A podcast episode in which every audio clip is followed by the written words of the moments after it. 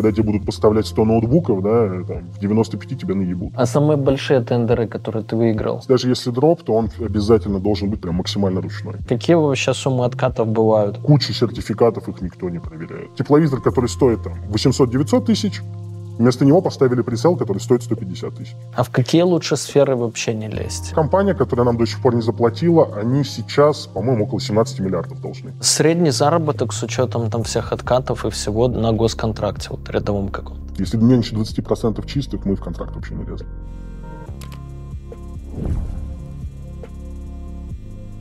Друзья, привет! Рад видеть новый выпуск Люди Про. И сегодня мы снимаем о том, как выглядят госконтракты, как они выигрываются, в общем, изнанку бизнеса, о поставках оборудования и всяких прочих штук в рамках тендеров да, и госконтрактов.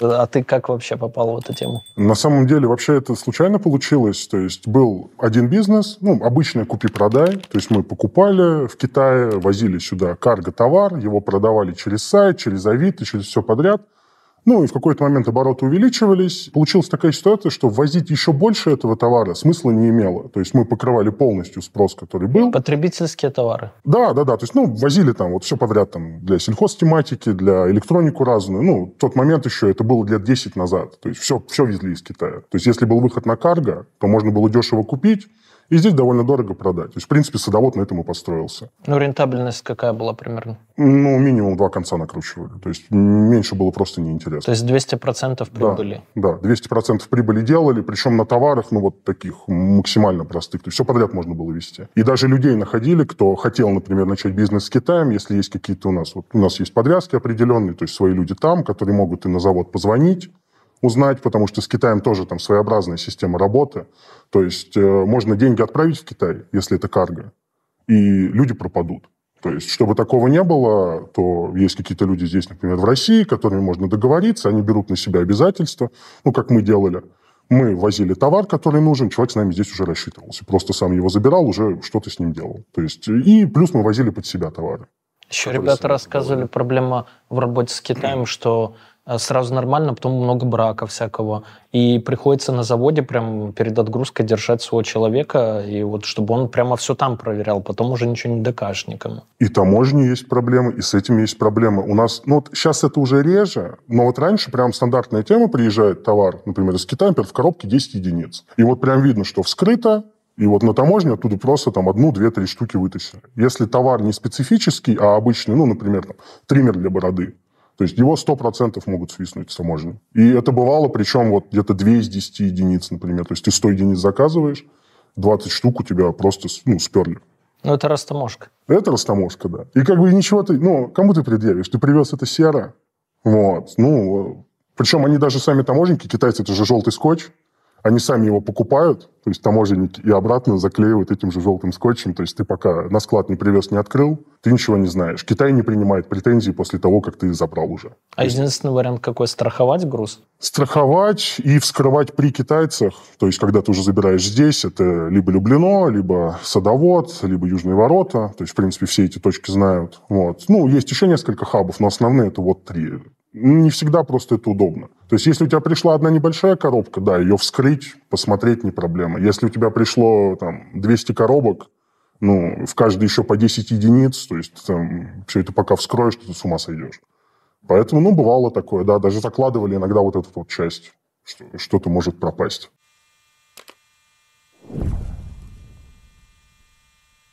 На днях общался со знакомым, который работает на крупном производстве. Так вот, их недавно обязали иметь у себя в штате специалиста по информационной безопасности. Говорит, что искали долго. Потом все-таки нашли и взяли одного паренька.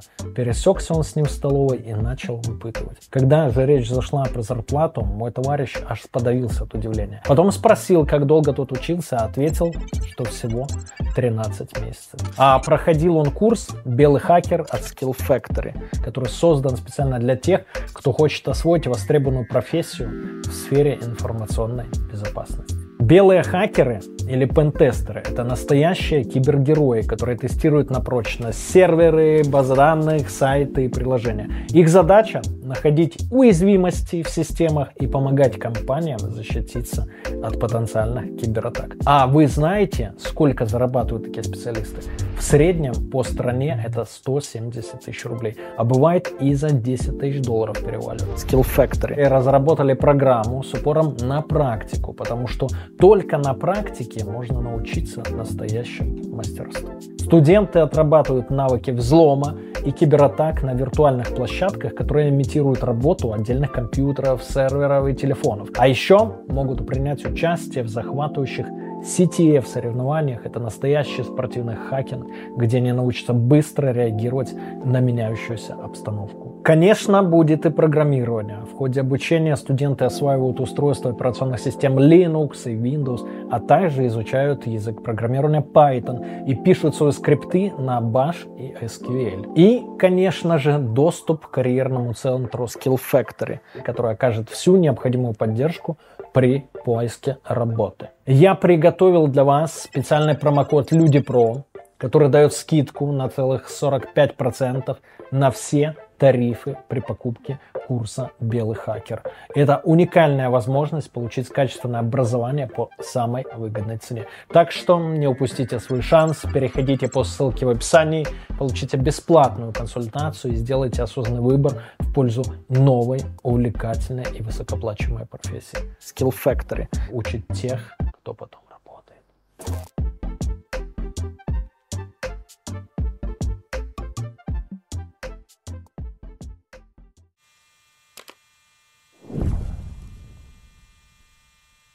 Ну и ты возил, в общем, всякие потреб-товары? Все подряд вообще возили. От женских э, трусов там до не знаю, там, до электроники какой-то, там, какие-то запчасти, там, платы, то есть все подряд вообще возили. И потом, вот со временем, поскольку мы работали с людьми, которые просили что-то привезти, познакомились с одним человеком, который как раз был в этой сфере. В сфере госконтрактов, причем именно, ну, скажем так, закрывал их немножко нестандартно. В принципе, так или иначе, игроков на рынке госконтрактов их много. В каких-то сферах, например, бессмысленно конкурировать. Например, сфера благоустройства. То есть она давно поделена, и туда ну, никак не влезть. Ну, что такое вообще изначально госконтракт? Это когда какое-то государственное предприятие там, общефедерального значения, либо там, городского, например, московское, не знаю, кладбище, да, заказывает какие-нибудь искусственные цветы образно. Да. И они должны, наверное, я так понимаю, по закону, типа, на тендер выставить, кто предложит лучшую цену, лучшие условия. Есть прямые закупки, то есть, условно, это без конкурса, но они на небольшие суммы. То есть, например, если я не ошибаюсь, в рамках 44-го федерального закона это 600 тысяч, до 600 тысяч, они могут прямо напрямую обратиться к какой-то компании и закупиться. В рамках 223, по-моему, до 100 тысяч. Ну вот это каждый год они там меняют, плюс-минус. То есть а все, что больше, это обязательно аукционное. То есть должна быть конкурсная составляющая. Ну Со... и которую тоже часто выигрывают какие-то фирмы, которые должны выиграть. Я читал, что составляются, а, ну это не только в России, в Беларуси там много где условия контрактов так, что проходит образно по нему, ну, одна вот прям специфическая фирма из десяти, допустим. Это абсолютная классика. Это происходит и сейчас. Как бы там ФАС э, не работал, хотя ФАС стал гораздо лучше работать, но все равно от этого никуда не деться. То есть прописывается очень часто, например, там 200 позиций, на них изначальная цена лота, она довольно высокая, то есть можно поконкурировать. Но одна из позиций производится одним конкретно заводом, и когда ты к ним обращаешься, то есть хочешь поучаствовать, они говорят либо в ближайший год поставки не будет у нас точно, ну, то есть ты прилетаешь, ну, либо тебе практически ну, открытым текстом говорят, что мы знаем, для чего вам надо, мы вам ничего не поставим. Вот конкурс пройдет, пожалуйста, приходите, закупайте. Ну, это делается искусственно для того, чтобы определенные компании выигрывали тендеры, да? Да, да. Которые, э, если так уже будем теоретизировать, да, не более того, э, занесут откат. Именно так. Причем есть даже такая система, как э, запрос котировок. То есть ее практически уже не используют. Это когда, вот, например, есть контракт, и вы подаетесь не в интернете, то есть выставляете цены, которые, за которые вы готовы работать, а вам нужно на бумажке просто написать, вы там заполняете определенные формы, их отправляете почтой или курьером куда-то, эти все бумажки складываются в одно место, определенные кипы, и в день подсчета они должны якобы вскрыться, и смотрит уже по предложениям. То есть, что, по идее, должно убрать вот как раз договорную коррупционную составляющую. Ну вот я точно знаю, что вот кто должен выиграть, например. Вот, то есть, во-первых, если у вас цены лучше, то вас могут просто потерять, и не увидеть вашу заявку. Плюс, кто должен выиграть, они отправляют незаполненный бланк, то есть там цены не проставлены, и вот просто человек, который проверяет, смотрит, он сам ручкой вписывает. Как в ГАИ экзамены порой сдают. Ну, да, да, Кто да. должен сдать, э, значит, сдает, вот если не на компьютерах, а раньше было часто на бумаге билеты, или, допустим, было, что ну, рядовые, э, в общем, абитуриенты, да, сажаются за компы, а блатные, кому нужно сдать, им раздают бумажные. Ну и все, гаишник подходит, говорит, «Э, отдавай незаполненный бланк, сделай вид, что там что-то рисуешь, и все, они потом сами просто... Ну, схемы те же. То есть, как бы, уровень вроде разный, а схемы абсолютно те же самые.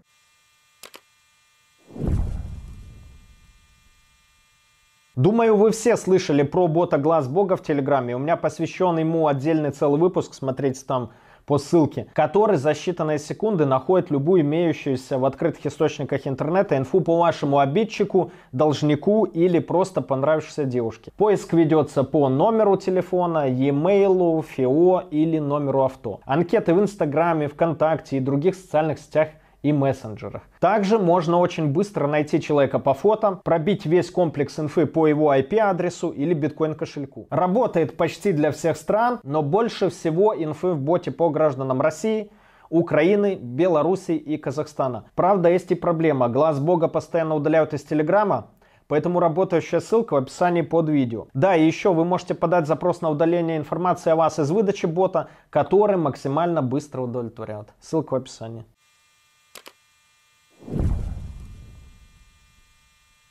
У нас было такое, что даже заказчик непосредственно сам звонил, то есть мы подавались на контракт э, с определенной ценой.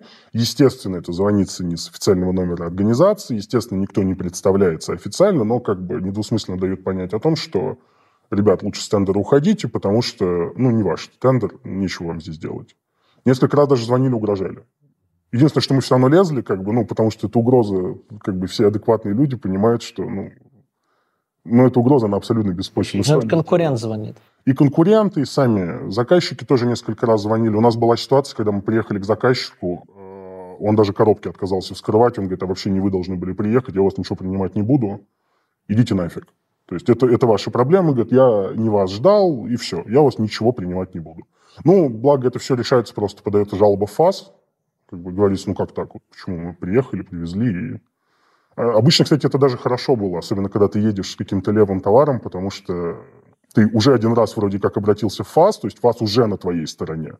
То есть он уже там пригрозил пальцем заказчику, что вы неправильно себя ведете, и поэтому ты уже на более, скажем так, на высоких позициях заходишь с этим товаром, тебе проще объяснить, когда что-то не так. ФАС, Федеральная антимонопольная Да. служба, и в ее обязанности входит отслеживание честности тендеров. Да, то есть, например, если даже вот бывает такая ситуация, когда ты выигрываешь тендер, ты дал лучшую цену, но заказчик по каким-то причинам тебя скидывает. То есть он говорит, что вот э, там первое место такая-то компания, но мы с ней не работаем, потому что, ну, якобы какая-то ошибка там в подаче документов. Вот. И выбирают того, кого им нужно. Некоторые не знают о том, что можно в ФАС обратиться с жалобой на то, что как же так, мы лучше дали цену. ФАС очень быстро сейчас работает. Потому что это, ну, я думаю, что это началось от военных контрактов, про них мы вот чуть позже тоже поговорим, потому что там был, ну, сплошной договорняк. То есть вот вообще не было практически контрактов без договорной основы. Естественно, это людям, ну, как бы не нравится. Все, кто вращается в этой сфере, они видят большие вкусные контракты на военку, которые тоже хотят поучаствовать, ну, и они просто для тебя закрыты. То есть ты не можешь туда податься, потому что ты знаешь, что тебя скинут. И вот, судя по всему, из-за большого количества жалоб этот ФАС все-таки, ну, начал как-то шевелиться. Должно ли госведомство какое-то, которое закупает, не знаю, вот если уже коснулись пусть те же бронежилеты, э, писать там вот с примерно плюс-минус самую низкую возможную на рынке цену? Или им пофиг, они выставят по цене там в 4 раза больше, чем это реально стоит? Или как это выглядит? Вот здесь интересная ситуация, потому что изначально вся система, ну вот конкурсная, она определена на, не на то, чтобы поставили хороший товар, а на то, чтобы поставили самый дешевый товар. Ну, то есть аукцион. По большому счету они пишут ТЗ, что им нужно, какие должен функционал выполнять там, или какие-то определенные характеристики должны быть у оборудования. Но по факту никто же не будет стараться поставить как можно более дорогое оборудование в эти деньги. Естественно, все пытаются поставить дешевле, чтобы заработать больше. Но в моей логике это выглядит, что мне нужен вполне конкретный товар. Я нагуглил его в интернете, я знаю, что вот бронежилет, допустим, такой-то марки, его технико-технические характеристики, мне другой не нужен. Я хочу получить именно вот этот, там, Амор какой-нибудь, там, 1, 2, 3, 4, да. Вот, есть конкретный товар, мне не нужен дешевле. И, соответственно, когда я выставляю тендер, по идее, я должен э, увидеть самую лучшую цену, но не только цену, еще и условия поставки, скорость поставки, потому что актуальность, может, завтра он мне будет не нужен, скорость поставки, там, надежность именно фирмы, которая, знаешь, что это не однодневка, а уже с какой-то репутацией. То есть не только цена, вот первое заявленные строго техника, э, технические характеристики, второе цена минимально возможная для меня, и при этом желательно, чтобы адекватное, разумное или самое лучшее, что могут предложить конкурсанты, время доставки, там, растаможки и всего прочего. Правильно? Вот, ну, по логике. По логике, да. Но вот у нас система как сейчас работает? Во-первых, без разницы, что ты за фирма. Ну, то есть, по большому счету, там есть условия площадок о том, чтобы податься, но бывают даже тендеры, где, например, требуется, чтобы был опыт работы с каким-то оборудованием, но это настолько редко. То есть, в основном там вообще условия полгода фирме, никакой жести на ней нет, ну, условно. То есть, ничего там, никаких ни, суд, ни судов, причем судов, условно, где является ответчиком фирма. И опять же, даже если это не касается госконтрактов, это все равно все пролетает. То есть если это какая-то вот там, ну, обычный арбитраж, то всем без разницы. Полгода ты можешь податься, все равно деньги получаешь в конце. То есть предоплатных тендеров сейчас практически нету, поэтому они ничем не рискуют. Написать конкретные характеристики тут палка о двух концах. Вот как раз, чтобы не было монополий, они не могут написать, что мне, например, нужен вот конкретно такая-то фирма, такая-то модель. Ну, несколько если... марок можно указать, да? Они обычно пытаются выиграть через технические характеристики. Ну, в любом случае, например, даже там взять, вот, например, два автомобиля каких-нибудь, да, там, я не знаю, там, Рио и Солярис. Все равно же можно прописать вот настолько точечно характеристики, что ты, ну, замену не сделаешь никак. То есть и в том числе, и не употребляя, скажем так, вот, э, коммерческие названия какие-то. То есть вот это, да, они стараются. Но самая большая проблема в том, что те люди, которые пишут ТЗ, они обычно никак не связаны с этим оборудованием. У нас, например, была ситуация, это вот прям вот реальная практика, определенная, не буду говорить какое, в МЧС, главное управление города, крупного города, миллионника, заказывало тепловизор для каких-то работ. То есть, и они настолько криво и вот по-идиотски прописали ТЗ, что мы смогли под него сунуть, просто пойти в обычный охотничий магазин, купить снайперский прицел для вот, ну, обычного оружия с функцией тепловидения. И он идеально подходил под ТЗ. Единственное, чего не хватало, по-моему, у них был вес указан, что должно весить от до там, вот каких-то вот граммах, и вот мы не проходили по минимальному весу. То есть она весила меньше. Но у нас человек, который ездил туда, сдавал, он просто купил в рыболовном магазине грузики свинцовые и просто их приклеил. То есть вот звучит как ну, полный бред, но вот он просто приклеил их, увеличил тем самым вес, поставил, и да, он сдавал там полтора часа. То есть там кто только не приходил к нему, говорили, вот мы же хотели тепловизор, шлем, он говорит, ну у вас же не написано это в ТЗ. То есть, а в ТЗ вот этот прицел все закрывал. То есть тепловизор, который стоит там 800-900 тысяч, Вместо него поставили прицел, который стоит 150 тысяч. К сожалению, такое тоже бывает. Ну, как, к сожалению для них, к счастью для тех, кто ну, работает в этой сфере.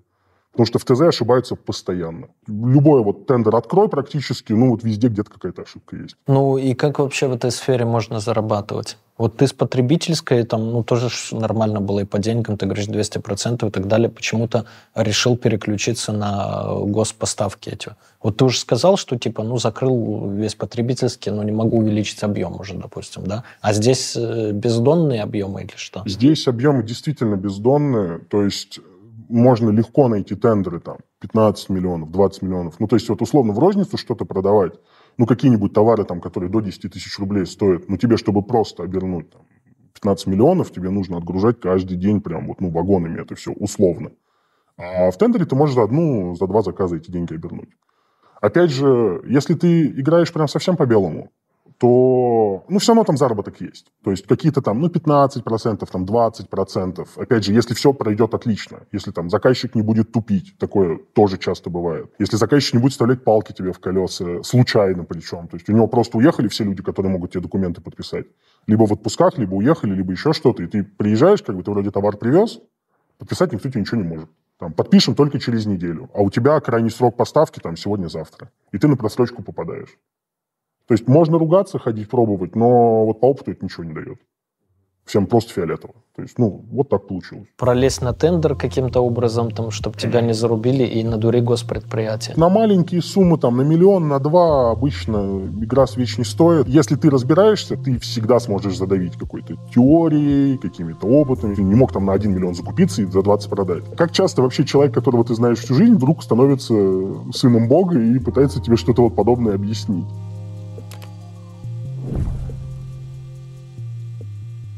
Если работать в серую, условно, то есть поставляя что-то как-то где-то, то у нас доходило до Ты того... имеешь в виду не белая доставка полностью со страховками, с растаможками? Ты про это? Мы вообще никогда ничего не таможили. То есть мы официально вообще ничего не возили сюда под тендеры. Но вот у нас условно, например, была схема. Например, нужно оборудование. То есть мы вот начинали, например, с довольно сложной тематики. Это оборудование оптическое. То есть вот все, что около него.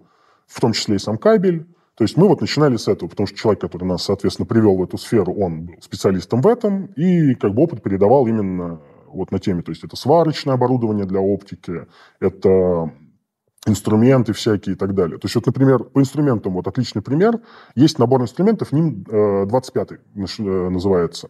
Это вот определенный чемодан, и там вот просто база для того, чтобы работать с кабелем. То есть всякие, ну, вот, ну как очистить кабель, там отвертки, пассатижи и так далее.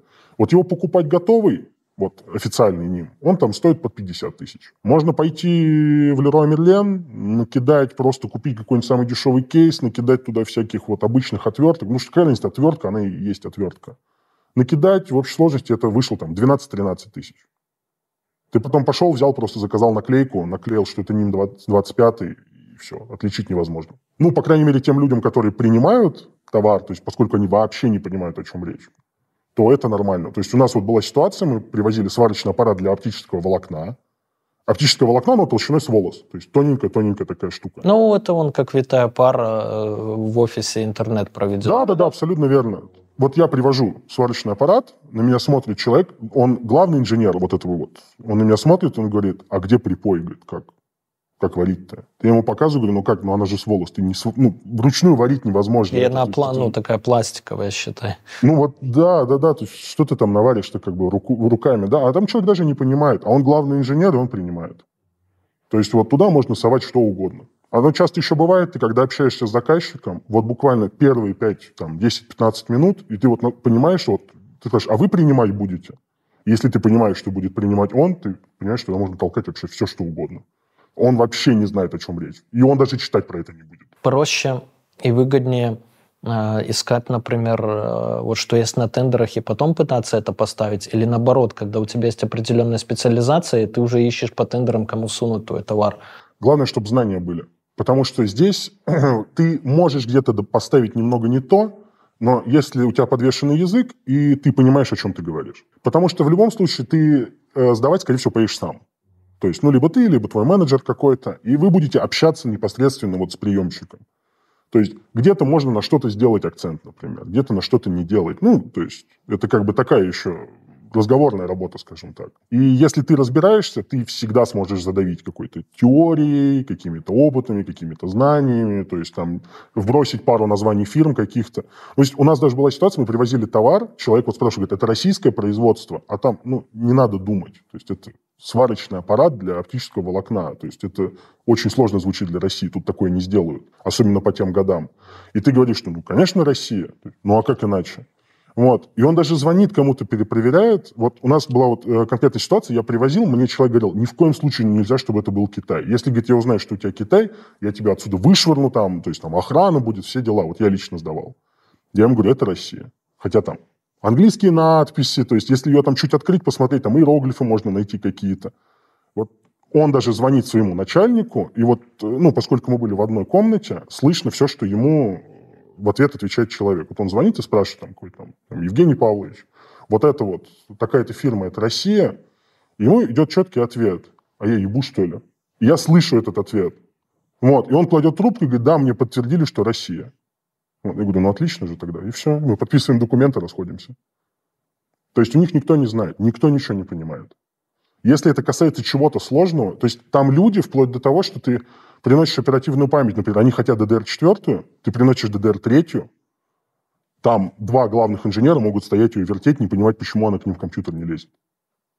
Хотя они, казалось бы, должны вот, ну, вот так все это схватывать. Ну, это с госорганизациями. С частной такое не пролезет. То есть, как правило... Частника практически невозможно. То есть, если ты видишь, что частная компания на тендере, ну, вот пытаться там что-то серое поставить вряд ли получится. Потому что там, скорее всего, будут сидеть люди, и они будут очень хорошо проверять, что ты поставляешь.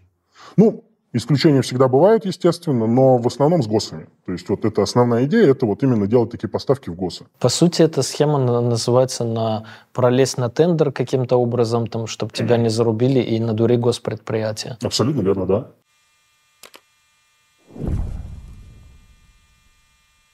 Тендеры эти где ищут? Я просто слышал, там в интернете специальные какие-то специализированные там площадки прям, и, да. и по закону должно появляться, допустим, вот все, что госкомпании закупают, там. Это так? Да, то есть они обязаны подавать конкурс, естественно. Ну, как я и говорил, что если не прямая закупка, они обязаны делать конкурс. Они что-то выставляют, там их, ну, я не хочу никого обидеть, но их олени размещают ТЗ, и просто ты смотришь, например, там какие-то вещи, в которых ты действительно разбираешься, и плюс начинаешь смотреть дальние регионы. В дальних регионах, скорее всего, специалист, вот именно тендерный, он может быть максимально вот, ну, очень слабым. И туда можно с чем-то влезть. Вот у нас была ситуация, дальний регион закупали под спорткомп, там какой-то стадион государственный, им нужны были чехлы на кресло. То есть абсолютно не наша тематика, мы никогда со швейкой не сталкивались. Но люди забыли прописать, что им нужна противопожарная пропитка для этих чехлов. А, естественно, это ну, массовое мероприятие, там без нее нельзя их использовать. Они это не прописывают. И как-то вот все люди, которые подаются, они на автомате считают вместе с этой пропиткой. А мы без нее просто. А эта ткань, она в 4 раза дешевле. Мы просто идем там по цене, условно, там на 20% ниже основной цены. Мы выигрываем, мы им прям поставляем все эти чехлы, они нам звонят и говорят, а как же так? Ну, нет же противопожарной безопасности. Ни пропиток, ничего, ни сертификатов. Мы объясняем, говорим, смотрите, вот у вас ТЗ, там про это ни слова не сказано.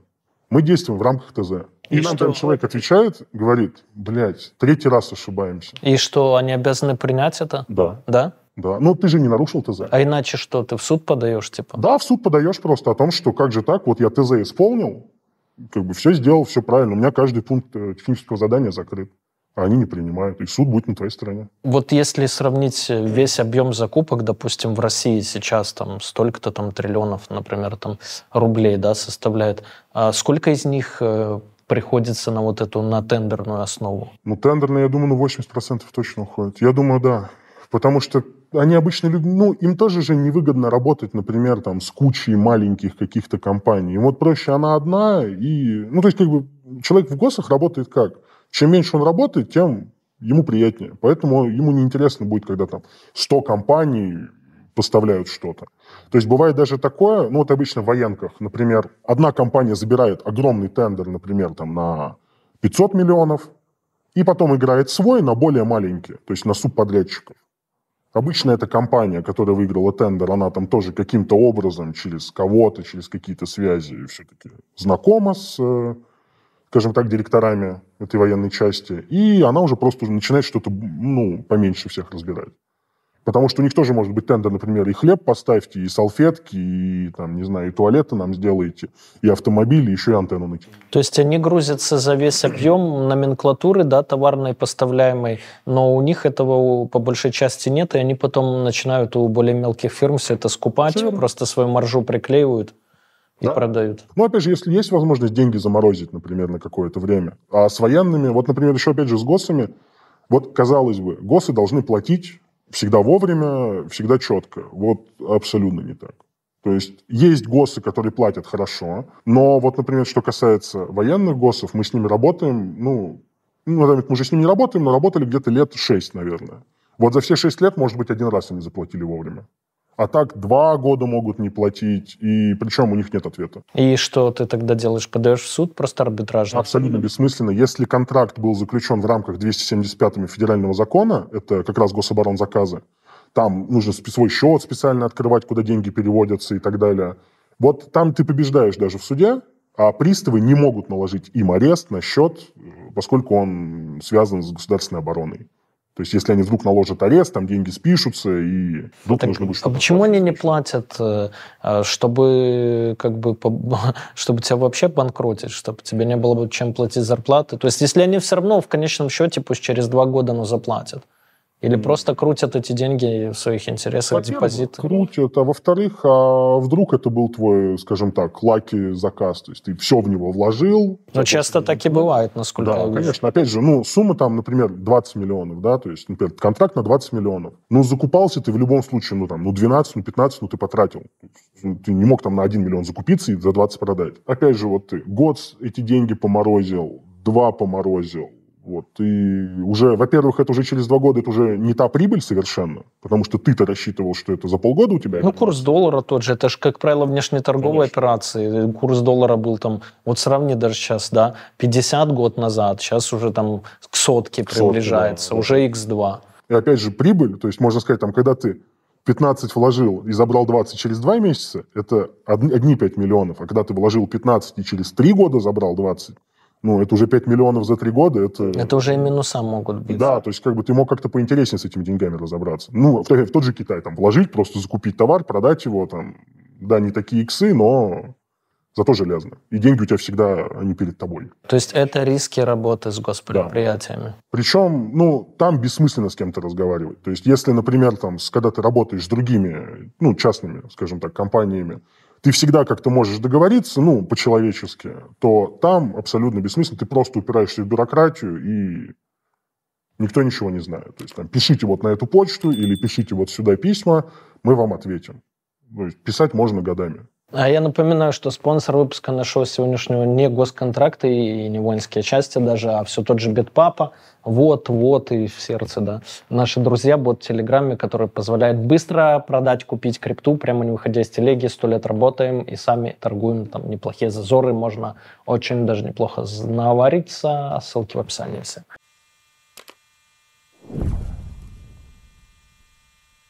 Ну, а ты говоришь, э, определенные министерства, там, ведомства платят нормально, да, в отличие да. от военных? Да, некоторые платят хорошо. В принципе, по военным было, ну, адекватно. То есть я так понимаю, что у них, вот они работают через казначейство, все военные. Я так понимаю, что основная проблема где-то вот в казначействе скрыта.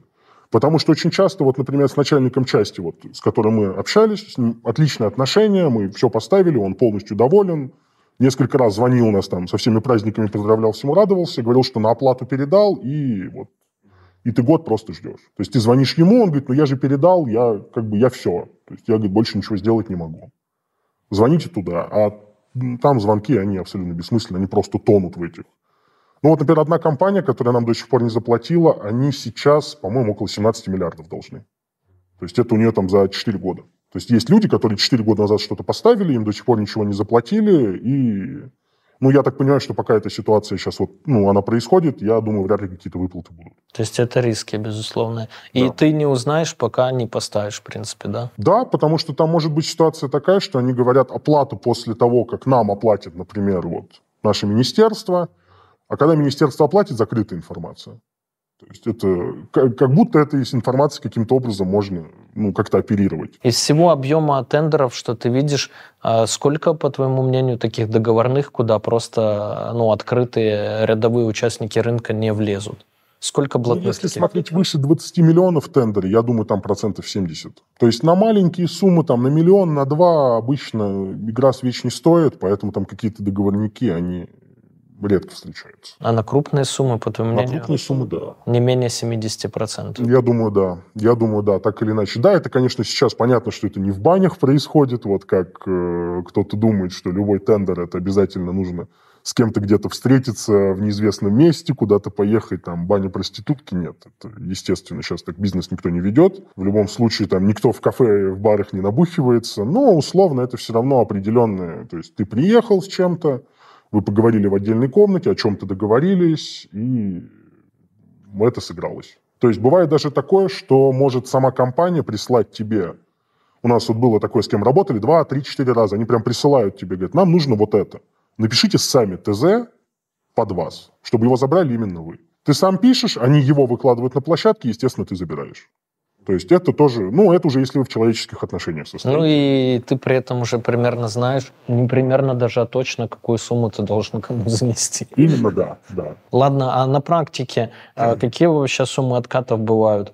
20, 30, 70 процентов. Просто я слышал случай один от знакомых, не знаю, насколько верно. У них было э, оборудование ну, в общем, всякие световые шоу там устраивают, там, mm-hmm. на, на День города, допустим. У них эта штука стоит там 10 миллионов, э, 12 миллионов проведения одного шоу. Им звонят там с одной области, говорят, сколько у вас стоит? Они говорят, 12.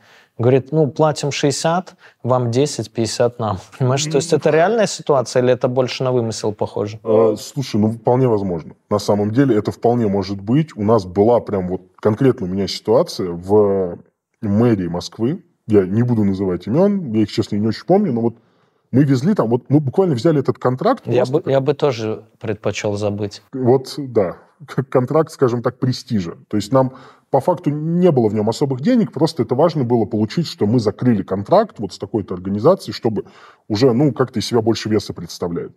Контракт был на 700 тысяч всего, то есть вообще смешная сумма. Мы просто приехали, к нам вышел человек, посмотрел на нас и сказал, 300 тысяч нам давайте. Вот. Я ему говорю, что ну, там в контракте нет таких денег. Ну, то есть мы не зарабатываем с него 300. Говорю, хочешь, говорю, мы тебе вот прям покажем, за сколько мы купили, вот, ну, давай мы тебе прибыль, хочешь, все отдадим, но тут нет 300.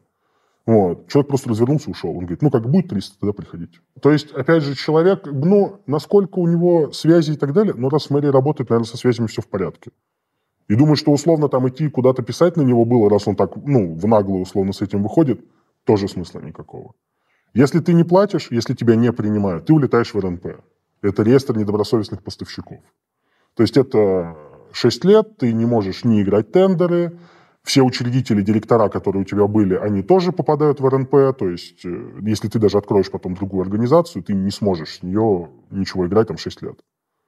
Поэтому, то есть это большой риск. Некоторые решают вопрос тем, что просто заводят дропа, на организацию. Но единственное, здесь уже дроп нужен какой-то адекватный. То есть прям совсем какого-то вот с улицы ты не возьмешь. Потому что ему и ездить нужно будет куда-то сто процентов, с кем-то разговаривать, какие-то вопросы решать, то есть ты его будешь дергать. Короче, ну, наркомана не возьмешь первого попавшегося или пьяницу. Ну, вот, вот у нас была ситуация, вот тоже аб- абсолютная правда. Я знаю, эта история просто, я почему об этом говорю, потому что она звучать будет, как будто это, ну, это просто даже придумать сложно. Вот у нас был контракт с очень, очень крупным министерством то есть э, этой страны, контракт на очень большие деньги, и вот мы когда сидели, мы понимали, что нам там нельзя было светиться по определенным причинам, то есть нельзя было, чтобы кто-то вот из нас был на директорах. У меня был знакомый один, хороший знакомый со школы, и я ему предлагаю, говорю, а давай, ну, ты сядешь, мы сделаем тебя директором, Опять же, там очень много было поездок. То есть это был один из первых контрактов, куча поездок э, в разные ведомства. У них у всех нужны доверенности, доверенность своей формы.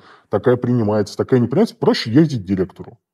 У него печать, у него приказ о назначении. Право подписи. Да, все двери для тебя открыты. То есть, и мы ему говорим, ну, ты как раз будешь ездить, мы тебе что-то будем платить, ну и плюс для тебя какой-то опыт. Все, в принципе, было хорошо. То есть мы катались, мы ездили. А это контракт такой, мы понимали, что мы его где-то год точно будем делать. То есть это большой контракт, там много разного оборудования. Вот совершенно случайно, просто через полгода оказывается, что у этого человека есть проблемы с психикой. Причем капитальные, и они очень явные. То есть у человека просто слетает крыша, он начинает мнить себя богом, там, каким-то реинкарнацией бога. Мы вначале это вообще не поняли, мы думали, шутка. Ну, то есть, как, как часто вообще человек, которого ты знаешь всю жизнь, вдруг становится сыном бога и пытается тебе что-то вот подобное объяснить? Ну, мы сейчас все такого знаем, и ни одного. Ну, вот, а тот момент это было очень интересно. И опять же, у человека есть телефоны, которым, которым он может набрать кому-то что-то сказать. Он начинает звонить определенным лицам, рассказывать им о том, что вы знаете, они вас хотят обмануть, а мы, мы просто в шоке. Причем еще самое интересное, что в этот момент не было еще обмана никакого с этой организацией. Но он уже начинает какие-то подобные вещи рассказывать, то есть у него сносит крышу, он там хочет кому-то поехать, кого-то побить, еще что-то. То есть мы просто в панике начинаем все это решать.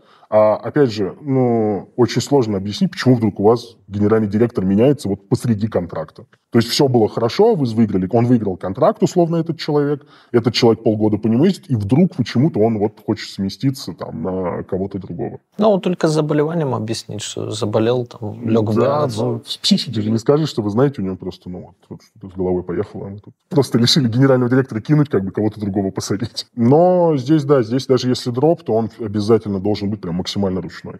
Что ты ему позвонил, он куда-то выехал. Там такие люди сидят, вообще непонятно, как он сидит. Те лица, которые там принимают участие, они обычно одни и те же. Означает ли это, что государственная форма собственности, она полностью проигрышная по сравнению с частной? Нужны люди, которые выигрывают эти тендеры. Чем открытый тендер отличается от закрытого? Коробку открываешь, она... Я говорю, рано, рано, подождите, мы только коробку открыли, мы еще ничего не включили.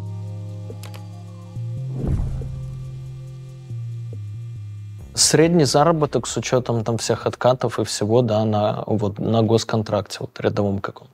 Ну, мы не лезли, если меньше 20%. 20%. Если меньше 20% чистых, мы в контракт вообще не лезли. Неинтересно. Просто вроде бы сумма, э, ну, 20% небольшая, да, но объемы огромные, да? Да, ты можешь просто очень быстро его исполнить. То есть зачастую, например, они играют какой-то контракт, а если ты поставляешь не то, что они хотят, то они-то думают, что ты это полгода будешь делать, а ты закрываешься за месяц-полтора. То есть, условно, ты заморозил там 6 миллионов, через там полтора-два месяца ты забрал 10. В принципе, ну, нормально. Там, даже если ты 8 заморозил, забрал 10, месяц-два – хорошая сделка. И опять же, ты получаешь портфолио. Когда ты что-то подобное закрываешь, то у тебя уже фирма, она, то есть ее где бы не открыли, даже на Руспрофайле каком-нибудь самом базовом, у тебя уже госконтракты, ты закрывался, то есть у тебя там сумма определенная, работа с оборудованием, то есть ты уже имеешь больше веса. И можешь уже где-то как-то с кем-то пытаться, даже если что, с кем-то договариваться. То есть в следующий раз это поможет тебе выиграть очередной тендер, да? Ну, я говорю, есть оборудование, например, в которое, если ты хочешь податься на это оборудование, у тебя уже должен быть опыт работы с ним. То есть, например, ты выигрываешь несколько там, небольших контрактов, там по 500 тысяч, по 600, чтобы потом забрать один, например, там, на 10, на 15, на 20. Но для этого тебе нужно, чтобы у тебя было 3-4 закрытых с этим оборудованием. Ну, это примерно, как ты рассказывал, это, что мэри хотели там сделка престижа, типа, да, чтобы она у тебя в да. портфолио была? Да, да, потому что, типа, ты закрыл мэрию. В принципе, не важно, сколько, ну, на какую сумму ты закрыл мэрию, значит, ты точно, ну, не какой-то там идиот со стороны, слева, там, пришедший на удачу что-то сделал. Потому что мэрию ты на удачу не закроешь. А встречные обязательства в этой теме это что? У тебя просят поставить какие-то комплекты. Например, вот им выделили определенную сумму, например, 5 миллионов, им нужно закупить 5 каких-то товарных комплектов. Ты перед тем, как податься на тендер, ты там звонишь, особенно если, опять же, они уже о тебе что-то слышали, ты закрывался где-то в околосмежной тематике, ты можешь прямо напрямую у них спросить ребята, вы вот, ну, вы точно в ТЗ прописали то, что вы хотите? И они могут тебе сказать, например, что давай ты нам поставляешь, например, не 5 вот того, что мы написали, а там, добавишь еще туда какой-нибудь вот небольшой прибор, например, которому цена там 10 тысяч рублей. Ты его поставишь нам, и мы тебе вообще вот без проблем все идем и закрываем. То есть, или, например, вы нам установку сделаете этого оборудования, или вы нам что-нибудь расскажете, как им пользоваться. У нас вот была так, э, такая ситуация, люди просто вот заказывали определенный набор, Э, видно, что ссылались конкретно на него, то есть ТЗ было прописано четко, но они забыли одну отвертку там указать. Ну, просто забыли люди в ТЗ. И мы, когда к ним приехали, я говорю, ну вот, мы, говорю, ее все равно вам положили, потому что она стандартная, наборная, как бы, ну что нам их выкидывать? На меня человек смотрит и говорит, выкидывайте. Я, говорю, иначе я просто не объясню, что она здесь делает, эта отвертка. А где-то им вообще фиолетово. То есть они прям сразу говорят, несите нам все. То есть ты там говоришь, а если будет чуть получше, например, чем вот то, что вы заказали? Он говорит, без разницы. У нас вот, И э, что тогда доплата с их стороны следует или что? Нет, просто они закрывают глаза, ты как бы нарушаешь ТЗ, ты прямо нарушаешь ТЗ, а они тебе все равно подписывают. У нас, например, было такое, что люди просили там э, плашки оперативной памяти, я уже не помню какие, там на один, по-моему, гигабайт, их просто не найти сейчас, то есть они все от двух идут. Ну вот просто на один, но оно никому не надо. И мы вот звонили конкретно, говорим, давайте мы вам на два просто привезем. Ну, давайте, как бы они говорят, а давайте на четыре, но мы... Зато мы вообще вам никаких вопросов не задаем, мы вам все подписываем, и до свидания. И даже это рентабельно было, да? Да, да, вполне. вполне. Ну, мы на другом заработали. У нас вообще были поставки, где мы... То есть люди же, естественно, хотят новое оборудование, ты не имеешь права поставлять БУ. Вот, мы просто на Авито заказывали товар, высокооктановый спирт, потерли там какие-то, где-то там, если царапины, где заклеили наклейками типа сервисными, и уходило вообще без проблем.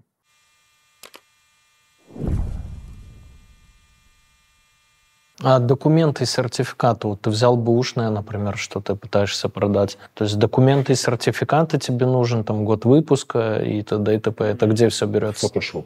То есть все настолько просто. Мы вначале очень сильно этого боялись, но поняли, что вот эти вот кучи сертификатов, их никто не проверяет. Там главное... Мы поняли, что им по факту нужно побольше бумажек, побольше печати на этих бумажках, побольше подписей. Они смотрят, государство любит бюрократию. И если ты к ним приходишь, то есть у нас стандартная ситуация была, две коробки оборудования, на них одна коробка с документами. То есть там инструкция, каждый листочек подписан, пропечатан, там сертификат, какое-нибудь видео еще, диск обязательно, на который вот, причем CD-диск минус RV, вот это, я помню, хрен найдешь еще, потому что никто уже ими не пользуется. Вот, а флешку нельзя, потому что вот у них прям прописано, что у них написано даже, что у них некуда флеш оборудование втыкать. У них только дисководы, причем cd даже не DVD. Ты на это все закатываешь, обязательно там документики, все должно быть красиво, папочки, вот печать, чтобы вот особенно мы делали печать генеральный директор, прям надпись печать, обязательно с фамилиями, отчеством тоже печать, самой компании печать, и вот ну, на все подряд там ОТК, типа там проверено, пронумеровано и, и так далее. Они видят много печати, много подписей, бумажек много. Видно, что у него аж прям чуть ли течет от радости.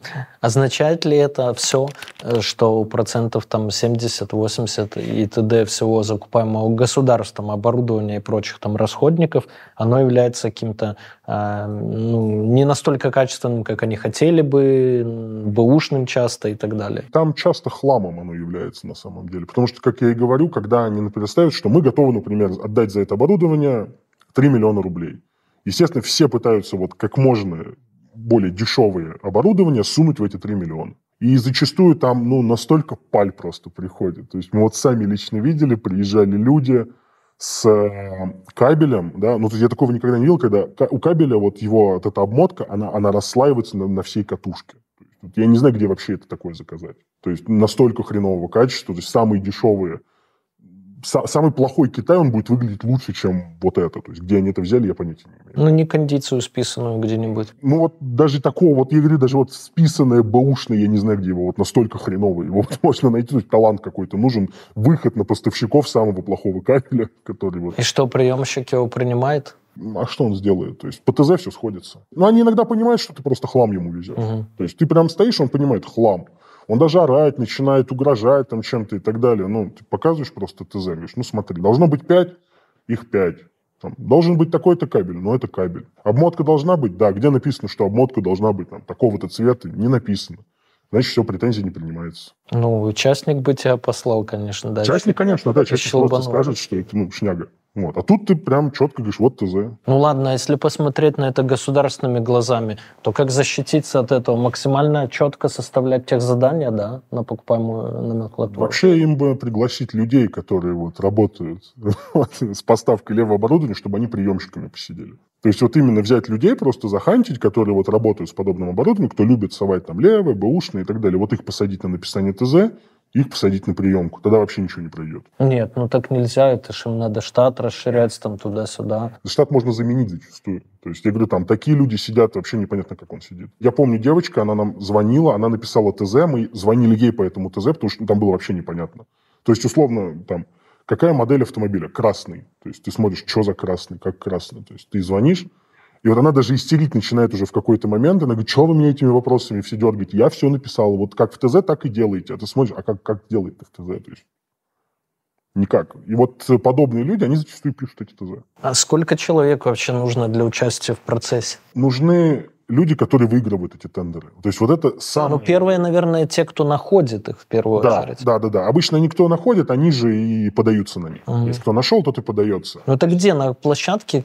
Что за адрес площадки там? Любая там, Сберовская, например, там, АСТ ГОСТ какой-нибудь. А, ну, то есть это не единая общероссийская? Нет, несколько. Причем на некоторых площадках, чтобы на них участвовать, нужно иметь расчетный счет в таком-то банке.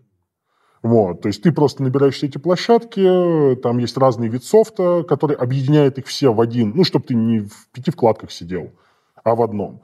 И тебе нужны ребята, которые хорошо шарят вот именно за какую-то тематику. То есть, вот, например, э, те, кто играет есть те, кто играет все подряд. То есть они просто берут, начинают искать все на свете, где-то ищут, считают и иногда что-то выигрывают. Ну, я не верю в историю о том, что есть люди, которые знают все обо всем, которые охватывают неохват... необъятное. Такого не бывает, на мой взгляд. У нас были люди, вот, например, вот этот человек, он шарит за оптику. Вот он конкретно, у него свои фильтры настроены, он ищет контракты по оптике. И он вот их несколько нашел, он их присылает условно мне, и пишет. То есть у него они делятся на три типа. То есть первый тип – это абсолютно белая прозрачная поставка. То есть он мне пишет, смотри, вот им нужно вот это оборудование, вот здесь его купить. Все, то есть все сходится, все очень просто. Второе, где можно что-то подшаманить, условно, там, придумать, где-то что-то сунуть не то. И третье, это обычно были самые такие долго разбирательные, это где ты конкретно везешь хлам. То есть вот ты не попадаешь вообще нигде в ТЗ. И где нужно поработать. Вот тут иногда даже аутсорс используется. То есть вот у нас была поставка, например, в одну исследовательскую, скажем так, часть, вот она полувоенная, полуисследовательская, мы должны были поставить кронштейны для телевизоров, для плазм. И вот то, что они хотели, это перестали производить еще лет 8 назад. То есть этого нигде не найти в нужном МК. А почему они хотели именно это? У них устаревшие телевизоры? Они сами не шарят просто про то, что это все закончилось. То есть там прям, ну, как бы такие кронштейны есть под эту диагональ, не проблема. Но вот именно у этих кронштейнов, это, по-моему, вайзовские кронштейны были, у них была фишка в том, что у них, они вот были более узкие. То есть они обычно сейчас все пошире под эту диагональ, там были более узкие, вот ну их просто нет. Мы решили вопрос, мы просто купили самые дешевые кронштейны под эту диагональ. На них еще было вот прям выбито их название. Мы просто взяли вот этот высококтанный спирт, его затерли, заказали в другом месте коробки, сами, естественно, поперекладывали просто из одной коробки, вот, из заводской, где просто вот налеплено вайс, и все, мы их сгрузили один на другой, их привезли. Ну, откуда там приемщик знает, как этот кронштейн Вайс-то выглядит? Ну да, я бы не знал. Ну, вот и никто не знает. Да, он смотрит, кронштейн, кронштейн. Ну, какая-то картинка есть, что-то есть, вроде да. Он галочку ставит, все, ты просунул. Ты так в зону затягивал сахар тростниковый. Ну, также никак не передашь никакой сахара. Просто тростниковый он кусками, коричневый, там неровной формы куски эти.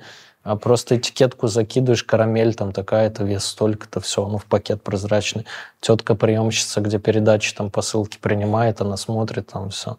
И я так долго, где-то около года затаскивал, а потом однажды там Вторая тетка говорит, так а что ты отдаешь? Типа, ну что, конфеты? Говорит, дура, это же сахар. Типа, ну и все, и попалили мою схему, но, но могла долго работать. Это вот я к тому, что, знаешь, в этой бюрократии все действуют, вот написанному верить. Да, да, именно так. Именно так. Ну, ну, зачастую, вот реально, мы просто везли вещи, там, в Google зайди, вот просто введи название, то есть, ну, ты поймешь, что что-то не так. Особенно если, опять же, мы же как? Вот он этот, мы в него инструкцию положили, в этот кронштейн, там сверху печать наклеили, все наклеили. То есть он смотрит, у него, видно, у него глаз радуется, он даже вскрывать их не будет. Но проблема в том, что это не хозяин, да, то есть почему сейчас никому не пролазит, то есть там он платит своими деньгами, ему нужен товар реально для какой-то своей хозяйственной деятельности или дальше ее перепродать есть куда, или как-то использовать в своем бизнесе. А государству зачастую пофиг, да, они, э, они не отвечают, они наемные сотрудники, пришел, подпись поставил и все. Ну, в этом... Писать недолго, да, государство, как обычно. Ну вот у нас были ситуации, мы поставляли там одно и то же оборудование, вот у них просто по плану надо каждый год его закупать. И я к ним приезжаю, я вот снова там с двумя чемоданами говорю, куда? Она мне просто смотрит, говорит, поставь к старым. То есть я захожу на этот склад, там уже вот такой слой пыли, их никто никогда не доставал оттуда. То есть я просто ставлю рядом, Прихожу, она мне сама говорит, до встречи через год. Я говорю, до встречи через год. Вот и все. Я причем даже вопрос задавал, я говорю, ну а как? Ну вот вы закупаете это оборудование. Оно довольно дорогое. То есть один этот кейс, он там полтора миллиона стоит. Вот, я спрашиваю, а как, ну, зачем вы закупаете, если вы не пользуетесь? Там меня смотрит, говорит, вот смотри, говорит, я кладовщик. Да, говорит, вот полтора миллиона. Вот срочнику это дать в руки, но он точно где-то там приебет, сломает, э, ударит, испортит, еще какую-нибудь хрень сотворит или потеряет вообще. Я им не отдам. Офицером, какой офицер будет бегать с этим чемоданом по полям? То есть ему это тоже точно не надо. Вот оно и стоит, как бы галочка закрывается, оборудование у нас есть, а то, что его никто в руках не держал и пользоваться им не умеет, ну какая разница?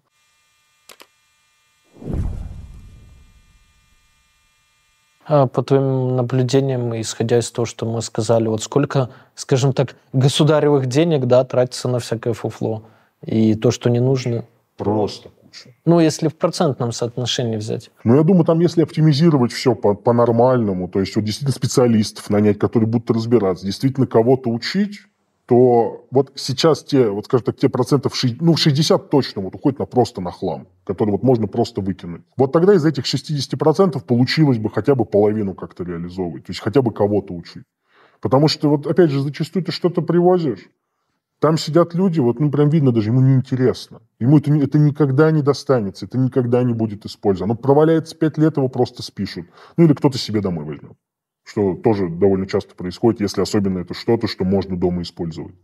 И все, то есть им просто всем фиолетово. Им хочется, чтобы ты побыстрее ушел. У меня была ситуация, вот я просто принес товар, я очень боялся, это была очень страшная для меня сдача, потому что мы очень много денег потратили на оборудование, которое было куплено просто на eBay, привезено сюда, оно было вот абсолютно в хламовом состоянии. То есть вот там вот буквально ты кнопку нажимаешь, она отваливается.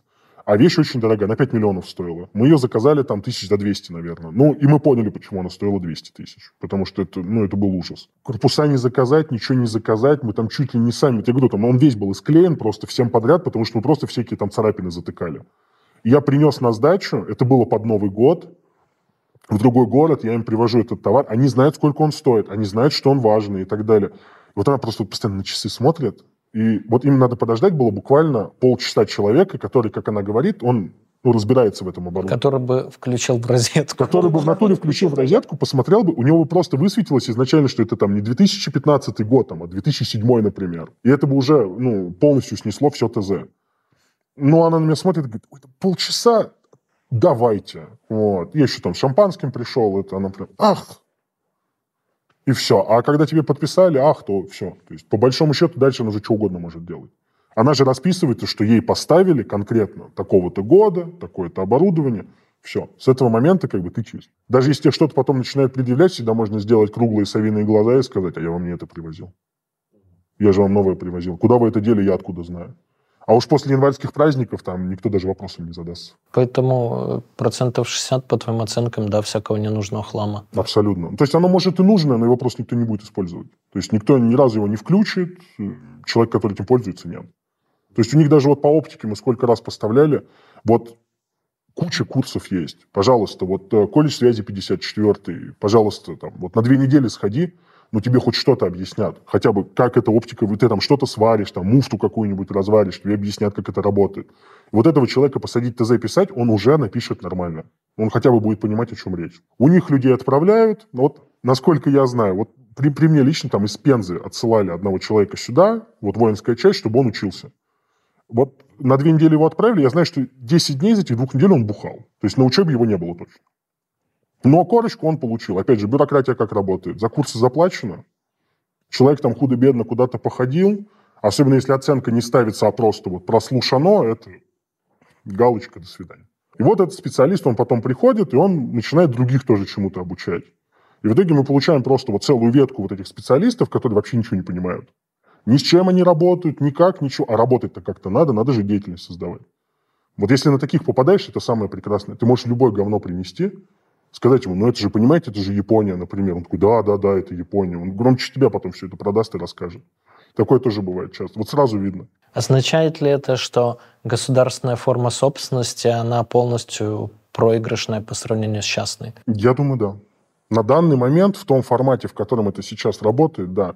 Вот, опять же, им бы хотя бы как-то ну, то есть понятно, что хочется сделать конкурс. Как бы конкурс для чего? Чтобы любой, по факту, человек, там, ты, я, кто угодно, мы могли бы с тобой взять и поставлять что-то в государство. Ну, а, пред, а предприятие могло получить по самой э, привлекательной цене на рынке. Да, и опять же, стопроцентные оплаты, тебя не кинут и так далее. То есть это железные такой вот, ну, поставки.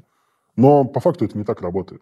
То есть железно тебе никто не платит. Очень часто предприятия пытаются всеми вообще возможными методами тебя как-то вот задержать твою поставку. Там, с документами тебе голову будут морочить очень долго.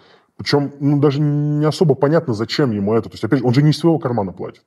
Казалось бы. Чего тебе? Быстрее закончи работу, быстрее, ну, каждый по, своему, по своим делам отправится. Но нет, вот у них вот как будто это уже вбито вот в каком-то мышлении, что нужно все тянуть, вот все тянуть. Вот даже вот мы, ты приносишь документы какие-нибудь бухгалтерские, в них нет ошибки. Просто они сделаны немножко не так, как хочет там какая-нибудь тетя Люся там с бухгалтерией, которая уже там 80 лет, ей прогул уже скоро ставить будут. Но она вот помнит, что когда-то писали так. Ошибки нет. Он говорит, ну мы не будем вам подписывать, вы нам пришлите заново. Ты говоришь, давайте я вот сейчас выбегу вот из вашей части, вот буквально вот ну, рядом любая печать, я просто вот за две минуты мы там борт перекинем, все сделаем, я вам принесу. Нет, нам, пожалуйста, почтой отправьте, заказным письмом. И вот, ну, просто банально растягивание на какие-то недели. Зачем, почему, ответа нет. В скольки случаях из 100% а вот ты везешь, понимаешь, что там, наверное, никто не разбирается, да, и тащишь какой-то хлам, либо бэушный, либо там не соответствующий полностью ТЗ и так далее. В скольки случаях из 100 удастся пройти приемку? Ну, если ты действительно разбираешься в этом в 90. Скорее всего, да, ты сунешь. Ну, опять же, там же нужно красиво все делать. То есть, понятно, что если ты... Ну, подход к людям, где-то ну, разнакомиться, шампанское, цветы, там, конечно, поздравить с праздником, да? Там, прийти, поулыбаться, там, опять же, как-то, не там, пошутить с кем-то. Они же тоже все, как бы, вот он сидит к нему, например, целый день, эти приемщики, и тут что-то сдают и сдают ему, сдают и сдают, он целый день считает. Если это женщина какая-нибудь там, пару фраз о том, что какой у вас парфюм прекрасный, как вы там сегодня выглядите здорово. Вот мы вам привезли, давайте я там за вас коробочки потаскаю, да, то есть, ну, мне это не сложно, условно, как бы эту коробку передвинуть чуть-чуть. А тут она уже смотрит, что вот вроде ты галантный, ты тут все делаешь, тебе не все равно, ты там как-то интересуешься она уже вот, она больше на тебя смотрит, чем Кредит на товар. доверия больше. Да, она даже на тебя больше смотрит, чем на товар, который она принимать должна. То есть и туда надо смотреть, а не на тебя. Ну и плюс ты стараешься как-то вот показать все это лучше. То есть, например, ты приносишь 20, э, там, 20 номенклатур. Вот из них там 15 шняга, но 5-то нормальные, и ты стараешься вот ей прям доставать сам, говоришь, давайте я вам буду подавать, показывать, и вы там будете у себя зачеркивать, например, какая-то позиция. Ну, естественно, ты сразу начинаешь с чего-то самого хорошего. И ты начинаешь ей мозги, например, компасировать 10 минут. То есть, там, я не знаю, ты достал какую-нибудь ручку, такую, вот смотрите, какая она пружин. Пока она вот ее прям не задолбает твоя. Вот, она скажет, давай дальше, дальше. Ты вторую начинаешь также и долго-долго рассказать, третью после пятой уже можно их вот прям вот так вот. То есть прям сразу говоришь, это 17 позиция номенклатуры, это пятая, это четвертая, она просто галочки ставит, потому что ты уже, ну, мозг... Заебал. Ну да, ты 20 минут ей уже рассказываешь про ручку какую-то, она смотрит там компьютером, понимаешь, что ты будешь часа 4 рассказывать. А. Она тебя просто пропускает уже подальше, да.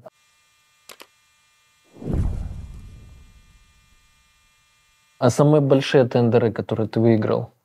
25 миллионов. Миллионов, да? Да. Закупка была меньше 10. Ну, насколько имеет вообще смысл сейчас кому-то лезть в, в эту деятельность, да? Ну, она такая, она прибыльная, ну, такая специфическая, немного смешная. А если словят за руку, могут, может, и проблемы какие-то будут или не будут? Ну, у нас было такое, ловили несколько раз за руку. То есть, вот, например, мы поставляли какую-то, я уже даже не помню, что за электроника была, но там прям человек вот четко... Вот первый раз такое было, когда мы попались на айтишника. Обычно айтишник никогда ничего не принимает, он сидит там где-то в своей вот коморке кабинете, где-то там вот далеко-далеко, вот, и ты с ним не встречаешься. А тут вышел айтишник, посмотрел, и он вот прям смотрит на товар, потом на меня и говорит, это что за хуйня? Ну, я понимаю, что что я ему сейчас ну, вешать буду? Он явно в этом, он в этом рынке лучше меня, наверное, разбирается.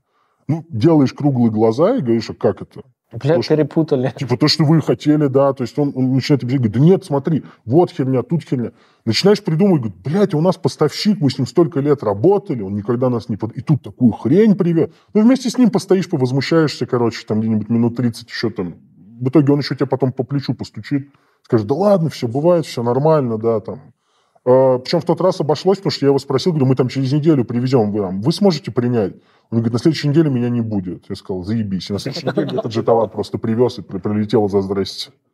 Ну, даже до такого доходило. Просто спрашиваешь у человека, чтобы ему не было главное, он разбирается. Все, нормально. Э, судя по всему, ты не испытываешь угрызения совести, когда впариваешь там государству не совсем подходящий ему товар. Ну, смотри, можно здесь же уйти, тут как бы все равно свои градации есть. Можно в детскую больницу говно поставить какое-нибудь. Например, генераторы какие-нибудь левые, которые не включатся, да? То есть, ну, вот это нет. Вот это, на мой взгляд, это перебор. То есть, как бы на это я не готов, по крайней мере, пойти. А вот условно там, ну, каким-то вот э, типа исследователям, ученым поставить оборудование профессиональное, профессионалам, которые на нем работать не умеют, ну, вот это, по-моему, забавно. То есть, по-моему, это вот к ним должны вопросы возникать, а не ко мне. Почему я несу шнягу, они ее принимают и радуются. Ей там много лет подряд даже не подразумевают, что поставили вообще не то. Потому что даже не включают. Ну вот, значит, нет, а чего угрызение совести? Так, а кому имеет смысл идти в эту сферу сейчас, вот наслушавшись речей твоих, что о том, как все гладко, прикольно и рентабельно в самом худшем случае, там даже процентов 25 составляет? Ну, во-первых, нужны деньги, то есть нужно, чтобы у тебя было действительно деньги, чтобы это заморозить. То есть, потому, ну, На неопределенный срок. Вообще непонятно. То есть это должны быть те деньги, которые ты, в случае чего, без которых ты можешь жить. То есть у тебя ни жизнь твоя, ни комфорт не упадет, ничего. Ну, не кредитные. Ну да, на кредит точно не стоит, потому что здесь, ну, очень велик риск. Во-вторых, тебе нужны люди. То есть тебе нужна команда, люди, которые будут искать. То, что, например, каждый из нас считает, что он в чем-то разбирается, возможно, ты не разбираешься с этой стороны именно закупки. То есть, там, условно, может быть, да, программируешь ты замечательно, но когда тебе будут поставлять 100 ноутбуков, да, там, в 95 тебя наебут. Такое тоже бывает. Э, кстати, вот пример э, Честно, не знаю, получилось у человека сыграть эту тему или нет, но для меня это вот было, наверное, вершина просто, квинтэссенция жести, которую можно придумать. Была закупка у какого-то университета по дизайну э, iMac, причем в хорошей комплектации. На тот момент комплектация стоила в среднем 180-190 тысяч рублей один. Закупка была на 150 э, этих аймаков. Нам предлагали просто в этом поучаствовать, но мы слились, потому что для меня это перебор. Он говорит, у меня есть знакомые, мы, говорит, сейчас купим у них корпуса задешево, в них засунем какую-нибудь хуйню, на них закатим тему типа это iMac, на самом деле там XP будет стоять. Но, говорит, при включении он будет показывать, что это iMac. Говорит, мы на дропы фирму делаем, им поставляем, деньги забираем, и все здорово. Но я просто прикинул, что вот не дай боже они включат. И там попадется человек, у которого, ну, чуть лучше с компьютерами, чем вот включить-выключить его. Он просто зайдет и видишь там хлам. Вот. Ну, я, я, бы, я бы охуел, если бы включил завтра свой Mac, да, а там вместо яблока, блядь, XP, это винда, да, ну, он, как, он предлагал тему закатить, он сказал, там вообще неявно будет. Я говорю, ну как неявно, у тебя, блядь, она XZ будет открывать, типа, и у тебя пуск будет, ну так или иначе. Диск C, диск D будет. Да, она у тебя еле работать будет, ну, как бы все поймут, что это хрень. А там вот хрень прям совсем, то есть там гигабайт оперативной памяти, то есть там вообще там 128 это на жестком диске, какой-то древний там хард тоже еще купленный там с разбитыми секторами. Вот, говорит, ну вообще дешево, говорит, получается. Все, говорит, мы, говорит, iMac делаем там что-то тысяч за 25 вообще, и можно его поставлять готовый. Вот, но мы решили, что ну нет, это, ну, это пиздец. Есть ты уже ничего не скажешь, тут уже не выйдет. Знаете, нас тут поставщик обманул. Какой? Кто? Это ты такой дурак, что купился на это, да? Ну, прям совсем. А самые забавные случаи в твоей карьере? Вот не такое теоретически, а из тех, что были. Слушай, было забавно в Адлере мы привезли оборудование, очень дорогое, вот, и там вышла женщина, вот, которая принимать в воинской части, она была одета просто ужасно. То есть это была еще зима, то есть было очень холодно, и вот она буквально там четыре шапки, там восемь пальто, она вот такая вот, ее практически не видно. И пять коробок вытаскиваем, она смотрит, говорит, дорого вообще? А вот ну, по ней понятно, что там пять тысяч это уже дорого. Ну, то есть сто процентов. Ужасно какая-то часть, глухома, ни хрен пойми где. Ну, и как-то вроде говорим, ну, для кого как она? Ну, сколько? Говоришь, ну, два с половиной. Она такая, а, это хуй с ним, ладно, пойдем, типа, на подписание. Ни коробки не открыла, ничего. И мы вот мы идем, она идет впереди, она как ледокол, вот этот вот огромный снег она растаскивает. Я просто в шоке иду, и она смотрит и говорит, подождите, говорит, а два с половиной за все или за одну коробку? Я говорю, за одну. Она разворачивается и говорит, а пойдемте проверим. И вот я на нее смотрю и говорю, женщина, ну вот по-хорошему, вам какая хуй разница? Типа, ну вот за пять, за все, то есть, типа, ну, два с половиной, это не подъем, вот, ну, никак. В части, в глуши, там, хрен пойми где. Ну, мы пошли проверять, и она, вот, она с таким интересом детским прям смотрела на это все, вот, там, буквально коробку открываешь, она, я говорю, рано, рано, подождите, мы только коробку открыли, мы еще ничего не включили. Вот. И мы вот, пока она просила показать ей все на свете. Вот человек настолько вот вник в это все. Ее даже не смутило, что она говорит, российская? Я говорю, да, российская. Открывай там иероглифы какие-то, там, английские. Я говорю, она просто мультиязычная. Она такая, ну, конечно, да. И вот мы ей все продали, потом пошли на подписание, и она, начальнику части, лучше меня рассказала, насколько все было отлично. То есть вот это был первый раз, когда вот просто женщина вот ей полную пургу нанес. То есть вот абсолютно. То есть я говорю, вот смотрите, видите, говорю, вот вы втыкаете штекер, а он нормально не втыкался. То есть его нужно было с усилием туда воткнуть. Я ей объясняю, это защита, чтобы случайно штекер не воткнуть. Ну, это бред. Как можно случайно не воткнуть штекер? То есть, ну, для этого не нужно защиты никакой делать она ему там так втирала, так доверчиво, что он, он тоже сидел, кивал, они нам подписали, и в итоге еще, по-моему, грамоту нам дали. А что должно быть в контракте вот по 44-му ФЗ? В основном играется два типа контрактов. 44-й ФЗ, федеральный закон, и 223-й. То есть 44-й, он четко прописан, то есть там прям есть четкая процедура, как должно играться, какие сроки доставка, определенная форма договора, то есть все определено за тебя. Ты меняешь только товарные позиции, ну, как сам заказчик меняет. Если ты играешь в рамках 44-го ФЗ, если ты дал хорошую цену, и ты должен победить, ты точно победишь. То есть никто тебя нигде здесь не скинет по пути, там, не будет тебе звонить по договорнику, этого точно не будет. 44 ФЗ, он максимально четкий и подробный. Опять же, если они где-то налажали в ТЗ, они его не поменяют потом. То есть все, 44 ФЗ, это вот как есть контракт в изначальном своем формате, так он и будет. 223 это уже и коммерция пишет свои контракты, и государство тоже пишет.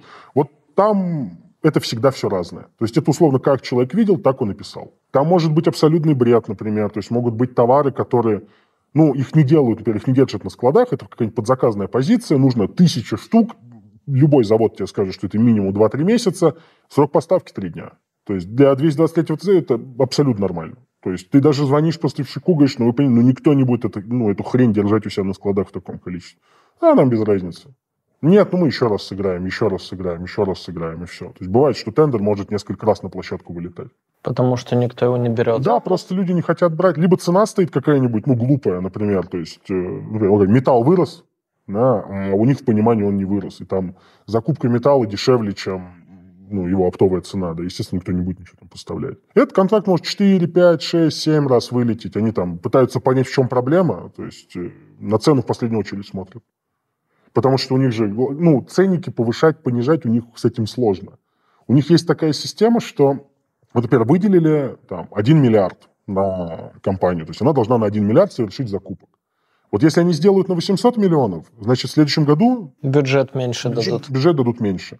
А вот если не хватило, то можно в следующем году еще что-то попросить. Это причина того, что многие госкомпании, оно даже на медиарынке видно, вот у нас в декабре прям бывают пики продажи рекламы, им похер ее эффективность, мы говорим, да ну, ну вам она не зайдет у нас, ну не надо, э, нам жалко ваших денег, они говорят, да нам без разницы, зайдет, не зайдет, и это же все, почему под Новый год всегда стоимость обнала э, вот этих безналичных денег возрастала, потому что все бюджетники все сливают, чтобы на следующий год не урезали бюджетное финансирование. Да, вплоть до бреда доходит. Мы видели тендеры, начинают играть. Ну, кстати, не только бюджетники, частные компании тоже крупные. Частники тоже, да. Если особенно это несколько филиалов каких-то и так далее, да. да. То есть, ну, все смысл-то один и тот же. Кто там будет у тебя реально лезть вот во всю эту подноготную твою организацию? Опять же, сколько там вот госучреждения за год реально всего обернуло и сделала. То есть всю документацию ты вот, ну, изучить, это с ума сойдешь. Поэтому по деньгам какие-то критерии определяют. Но вот у нас было до бреда, мы находили тендеры на благоустройство, там, знаешь, веник обычный, обычный веник, там, типа, цена 5 тысяч.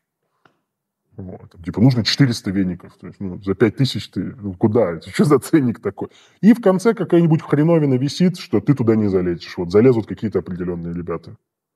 И все, они забирают там вот, веники по 4999 рублей поставляют нормально на рубль спустились, все. А в какие лучше сферы вообще не лезть? Дороги, асфальты всякие. Вот, например, в РЖД можно попробовать, но в РЖД четко. То есть каждый вокзал, каждая ветка РЖД, условно, это свои кланы. То есть если ты работаешь, например, там с э, каким-нибудь с Курским вокзалом, с Казанским ты не будешь работать. То есть это сто процентов. То есть они могут находиться в одном здании рядом, но это абсолютно разные, ну вот прям кланы. То есть работаешь с одними, для других вход закрыт не, нет смысла лезть в авиацию, если у тебя нету реально профессиональных людей, которые очень за это шарят. Потому что там все дорого, там все очень здорово. Ну и там... приемка там будет, будь здоров. Да, ну, например, шнягу туда не всунешь. Потому что... Ну и опасно, и неэтично, сам в этом самолете потом разобьешься. Ну вот, например, даже частная авиация, вот, например, вертолет, вот, например, есть вертолет, в котором кофемашина, например, она там стоит почти 2,5 миллиона рублей. Одна кофемашина. То есть она не какая-то волшебная, просто она в этот вертолет, блядь, влезает. Вот, например, ты попытаешься там подстроить хлам, там ты его не подстроишь, потому что там, скорее всего, ее просто возьмут, ткнут в этот вертолет, посмотрят на тебя и вернут ее тебе обратно. А сможешь ли ты найти выход на эту машину потом, да хер его знает. Я теперь не знаю, где ее искать. Ну, в Гугле вряд ли ты ее найдешь. Там где-то Amazon, eBay, ну, сейчас сложно. Поэтому я бы сказал, что вообще вот к этому вопросу нужно подходить, во-первых, когда у тебя есть деньги, когда ты закрыл несколько контрактов нормально, когда ты уже понимаешь, условно, как это делается, кто это делает, то есть как вообще люди с тобой общаются в этот момент. Ты нашел какую-то команду, которая может что-то искать, у тебя есть какие-то выходы на людей. Вот, например, мы могли почему с оптикой работать? У нас были люди, которые могли ее перепрошить. То есть я мог принести любое оборудование там, на китайском языке, на английском языке. Мне там за пару дней его хотя бы русским делали. Но оно на русском языке, но ты уже что-то можешь говорить. Потому что, да, конечно, сделано в России. Почему иероглифы? Ну вот, блядь. Мультиязычный. Ну, типа мультиязычный, да, а на русский поменять обратно нельзя почему-то, то есть не работает. Хотя у нас был такой бред, что нельзя было нажимать на... Нельзя было менять язык. То есть, если ты поменяешь язык на приборе, то он сбрасывается нахер, то есть остается только английский. Но мы просто в инструкции вообще этот момент обошли просто. Что, как поменять язык? Никак, не надо вам менять язык. У вас, в принципе, все. А нужно ли э, иметь при этом много фирм еще? Или лучше иметь одну-две с хорошей репутацией, с выигранными там сделками в госконтрактах? У нас было три. То есть мы делали через три. Одна абсолютно белая, пушистая, она участвует только в белых, в прекрасных контрактах, с которыми, то есть там, условно, ты сам сидишь, там никаких проблем, никакого левака, ты прям что купил, то поставляешь, все четко. Эта фирма набирает портфолио, набирает какой-то вес. Вторая фирма... Наверное, работает с самой низкой маржинальностью. Да, да. Ну, естественно, там не так интересно. Вторая фирма была тоже на нас. Опять же, иногда бывает такое, что если на конкурс подалась только одна компания, конкурс отменяют. То есть, потому что не было как таковой соревновательной составляющей, да, конкуренции не было. Но ты можешь подать с трех компаний. Причем мы делали даже так, то есть первая компания залетает, берет по максималке, то есть прям за цену лота. Вторая компания дает какую-то скидку, третья компания идет по минималке, которая нам интересна. И, например, выиграли все три. Ну, то есть, кроме нас никто больше не подался. Мы с первой сами отменяемся, сами находили у себя какую-нибудь ошибку или намеренно допускали в подаче документов и говорили, ой, а мы не можем с вами играть, короче, вот у нас же тут ошибка. Слетала самая низкая цена. Второе отставляли без ответа и в итоге забирали самую большую. То есть, ну, всегда можно что-то придумать. Ты подаешься с нескольких компаний, во-первых, у тебя шанс выиграть больше. Опять же, вторая была там уже ну, вот и так, и так. И третья, она была на дропа непосредственно. Там мы могли себе позволить, в принципе, ну, любой бред делать который только можно. Ну, компания при этом юридически, конечно, я так понимаю, если ты их три хочешь засунуть в один тендер, чтобы повысить свои шансы его забрать, не должны быть никак связаны между да, собой. Такой аффилированности быть не должно ни сотрудников общих, естественно, там названия должны отличаться. Ну, то есть, там, я не знаю, там о ромашка-1 и о ромашка-2, ну, не прокатит. Я почему-то сейчас... Вот ты не сказал еще ромашка, но я хотел сказать ромашка-1, ромашка-2, да, синергия. Последний вопрос. Чем открытый тендер отличается от закрытого? Открытый тендер, он находится в общем доступе на площадках, вот как раз вот этих вот банковских, то есть ты можешь спокойно в них зайти, спокойно посмотреть, участвовать и так далее. Есть закрытые площадки. В закрытой площадке нужно получить инвайт. То есть, э, например, если ты хочешь работать, там, например, непосредственно с Министерством обороны, то есть ты не хочешь никаких посредников, их каких-то дочерних фирм и так далее, тебе нужно именно вот работа напрямую. Ты должен закрыть несколько контрактов военных, закрыть их хорошо, закрыть их без проблем, ты не должен ныть, что тебе не платят, то есть ты должен быть прям максимально идеальным клиентом. И потом через своего менеджера, например, вот с этой компанией, которая являлась прокладкой, попросить его как-то вот, чтобы тебе дали инвайт на какую-то закупку. Закрытый обычно играет что-то вот реально там оборонка, мэрия какая-нибудь. Вот то, что условно, потому что если они закупают, например, дроны, да, то мы не должны типа говорить, какие дроны и сколько мы закупаем. То есть, потому что эта информация, она закрыта. Поэтому ее нет в открытом источнике. То есть это прям э, отдельные те же борды, да, ну в интернете там да. доски объяв образно, доски тендеров, да. только прям скрытые от, от да, всех, да. Э, с кем раньше там не работали, к примеру. Да. Да, то есть даже если они с тобой работали, то тебя могут просто туда не пригласить. И у каких э, министерств есть такие закрытые доски? Ну, практически у всех самых крупных. То есть у обороны, у финансов, у мэрии обязательно это есть, у здравоохранения. То есть, ну, это вот то, что я знаю. Ну, оборонки их причем куча. То есть, э, там же, опять же, есть оборонка, которая исследовательская, то есть они что-то там изобретают есть части хранения, есть э, части, которые используют уже это хоть как-то. То есть у них тоже вот это бывает все очень сильно по-разному. Но в закрытых тендерах нас один раз звали участвовать, но мы не смогли там по определенным причинам в них влезть, поэтому я не очень скажу, что там происходит. Но, насколько я знаю, там вот разговоры ведутся а то есть там участников мало, их, например, там всего пять, и они договариваются прям чуть ли... То есть вот тендер открылся, а все эти пять участников сидят в одном кабинете, где-то вот отдельно, и они договариваются там, давай, там, ты берешь вот этот, я беру следующий, ты там этот и то, и они между собой это все равно разбивают. То есть те лица, которые там принимают участие, они обычно одни и те же. То есть со стороны туда, ну, я не знаю, надо как-то очень сильно засветиться. Ну и то есть каждое министерство, там, допустим, ведомство, оно может размещать часть тендеров на открытых площадках, часть на закрытых, да, и так да. это и происходит. Кстати, еще иногда бывает, когда вот, например, у кого-то из министерства есть какой-то родственник, друг и так далее, и вот он забирает тендер. Закрытые, в открытые. Ну, то есть там просто он максимально облизывается. То есть э, под него написано ТЗ, он товар этот уже закупил, например. То есть ты-то не закупаешь, пока ты, тебе тендер не объявили, ну, там, закупишь, что ты с этим делать будешь, с, с этой хренью там. 400 отверток, куда ты их денешь? А он закупил уже все, у него все готово, и они ставят там срок поставки два дня. Ты, понятно, ты 400 отверток за два дня, но ты никак их не намутишь. Там. И еще их нужно отвезти на Сахалин. То есть из Москвы, ну как? А у него уже эти отвертки там в Сахалине находятся, ему вот там позвонить и их отвезут. И он контракт закрывает. Ну или опять же ему задним числом могут подписать. Тебе-то не подпишут. А ему подпишут, он там приведет через два месяца, им просто документы подписали и все. А что будет, если твоя контора вот э, не исполнит контракт? Штрафные санкции, Штрафные банкротство, санкции. суд и прочее, да? Ну, ты изначально ты делаешь банковское обеспечение на сумму, то есть это как бы ты должен, ну, либо ты должен эту сумму занести сам заказчику, либо как бы через банк делаешь гарант, что банк за тебя как бы поручается этой суммой, что ты все исполнишь. Если ты не исполнил, сумму улетает заказчику, ты попадаешь в РНП, то есть в реестр недобросовестных, вот то, о чем я рассказывал. И, ну, могут еще что-то тебе накинуть, да, так-то.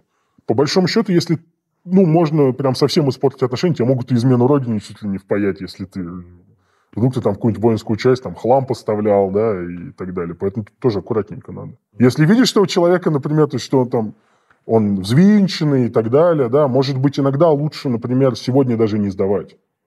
То есть у нас было такое, что вот ты звонишь человеку, говоришь, вот я собираюсь к вам на приемку, ну ты слышишь, он уже орет. Ну там, ему, ему уже там, выебали голову с самого утра.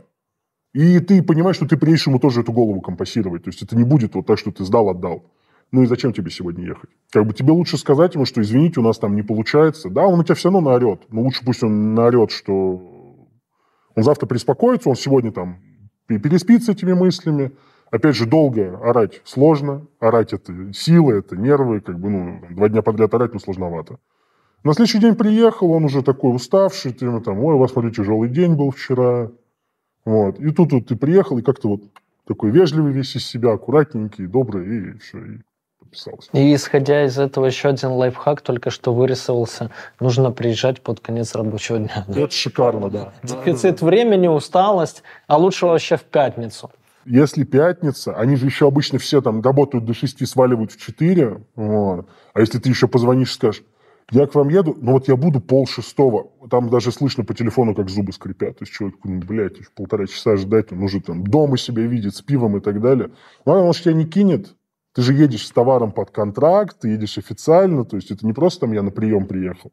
Он тебя дожидается, но он уже прям стоит, все, его уже прям трясет. Он такой, давай, давай, мы тебе все подпишем и до свидания. Я также хотел небольшое вот такое а, обращение сделать. Э, К Путину? Если бы. Ну, боюсь, что он меня не послушает, но в одного человека я все-таки верю, что это обращение может быть услышано. Здесь был гость, э, тоже вот э, на Люди Про, уважаемый профессор Мариарти. Он вот снова запустил почту желаний и говорил о том, что он поощряет креативное обращение к нему. Но я думаю, что может быть креативнее, чем попасть в ту же, условно, шоу, где снялся он, вот, и здесь заявите себе Профессор Нет, я верю, что вы действительно помогаете людям и что мое письмо будет прочитано. Спасибо вам большое. Так письмо где? Письмо, а оно уже отправлено. А, вот так вот. Да. Здравствуй, да. Дедушка Мороз, да? Да, и куплено было VPN. Когда я в прошлый раз писал э, письмо Деду Морозу, я писал его две недели назад, он, я там написал, меня зовут Сережа, мне 40 лет, я из Москвы, и что бы ты хотел сказать? Я знаю, что ты исполняешь все желания, и я хочу я написал, чтобы все досеры сдохли. Вот. Ну, вот не знаю, посмотрим ближе к январю, насколько оно исполнится. Вот такой выпуск, друзья. Какие-то вопросы, может, остались незаданными, вы их пишите под видео, и мы постараемся ответить. И, может быть, вы пишите, с какими а, вы забавными случаями а, сталкивались в сфере госконтрактов, госпоставок э, и т.д. и т.п. Обнимаю, подписка на канал, все дела, там лайки, дизлайки. Пока. Это. Расскажу тебе тысячу схем Умножить на два, сделать профит Я давно был и есть на слуху Теперь я сижу тебе напротив. Это наш мануал, которому кто-то решит заработать.